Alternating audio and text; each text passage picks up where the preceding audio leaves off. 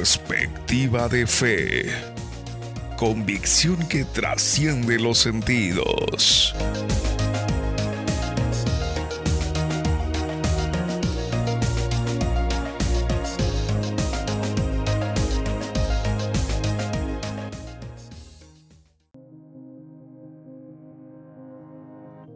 Hola, ¿qué tal? Bienvenido a un episodio más de Perspectiva de Fe. Hoy quisiera hablarte de una técnica que hace poco escuché por primera vez, nunca antes había escuchado hablar de ella. Es una técnica japonesa llamada kintsugi que consiste en reparar vasijas de barro que se han roto, pero lo particular de esta técnica es cómo la reparan. Generalmente pensaríamos que se reparan con el mismo material que fueron construidas para evitar que se vea la grieta. Generalmente cuando nosotros reparamos algo que se nos ha estropeado, pienso en una silla, en un mueble o incluso en una vasija misma, pues intentamos que el pegamento sea transparente de tal manera que no se pueda ver que está roto, que estuvo roto o que se note lo menos posible. Pues esta técnica no. Fíjate que esta técnica, si no has escuchado hablar de ella, consiste en reparar la vasija con oro. Se hace una mezcla, un tipo de aleación que lleva oro dentro. Entonces, cuando se repara la vasija, contrasta muchísimo, porque si la vasija es pues de un color distinto al color oro, ya te imaginarás cómo se ha de ver. Además, no es que el pegamento intente ir oculto dentro de la vasija, sino que también va un poco por fuera. Vamos, que la idea es que se vea la grieta sanada con oro. Esto, por una parte, le da firmeza a la vasija para que no se vuelva otra vez a romper, pero por otra le da valor también, porque tiene oro y mucho oro. ¿Por qué hablo de esta técnica?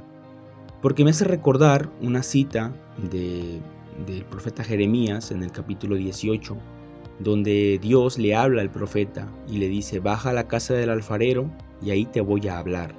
Cuando Jeremías va a la casa del alfarero, ve que éste está trabajando al torno, haciendo una vasija, que se le estropea y la vuelve a reconstruir otra vez.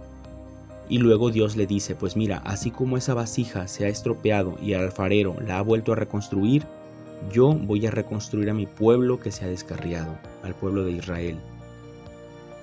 Fíjate que nosotros somos personas agrietadas. Por alguna razón hemos vivido fracasos, traiciones, abandonos, errores que, hemos cometido en algún momento de nuestra vida, algunos intencionalmente, de los cuales nos hemos arrepentido, algunos otros que no hemos tenido la intención de, de equivocarnos, pero hemos fallado, situaciones que no estuvieron al alcance de nuestras manos y que sucedieron, y que cuando empezamos a razonar, pues ya nos habían sucedido, cosas que traemos cargando, que traemos a cuestas y que nos vienen pesando, son grietas que nos derraman la vida, grietas a través de las cuales se nos va el tiempo, grietas por las cuales tenemos alguna depresión, tenemos tristezas o simplemente no somos tan felices cuando pensamos en ellas. Por eso esta técnica y este, esta cita bíblica que te comentaba me hacen pensar en la posibilidad que tenemos de volver hacia alguien que nos pueda reconstruir. Y entonces la pregunta es, ¿a dónde vamos a buscar esa sanación? ¿Quién nos sana? ¿Qué técnicas usamos? ¿A dónde voy a buscar sanar internamente? Buscar sanar esos, esas grietas a través de las cuales se me derrama la vida. Nosotros somos hechos a imagen y semejanza de Dios, pero a imagen y semejanza en el amor. Él que nos ha construido, el que nos ha hecho, el que nos ha dado la vida es amor y nosotros tenemos la capacidad de amar.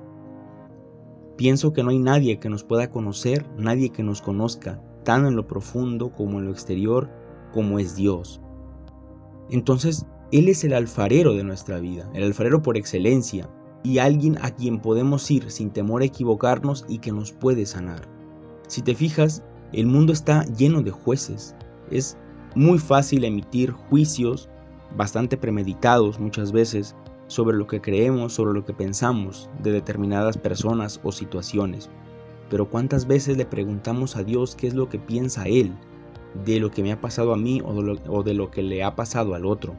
Por eso, este episodio busca hacernos conscientes primero de nuestras heridas, a través de las cuales derramamos nuestra vida, también dónde vamos a buscar una sanación, o si la buscamos o si no la buscamos. Y tercero, saber que es Dios el que nos ha construido, el alfarero por excelencia capaz de restaurarnos con el oro de su misericordia. Eso es muy importante, porque la cicatriz probablemente quede, el recuerdo probablemente queda también, la grieta queda, pero queda sanada por el oro de la misericordia. Y eso es lo que nos hace valiosos, es lo que le da un, un valor a nuestra vida, porque hemos hecho un camino, porque hemos recorrido un camino a través del cual pues nos hemos accidentado eventualmente, pero Dios nos ha reconstruido una y otra vez. Y ese valor que se le imprime a nuestra vida puede contagiarse a otras personas también y ayudarles a que reconozcan que a través de sus heridas Dios les ama y Dios quiere llegar también a muchos. Que tengas un excelente día.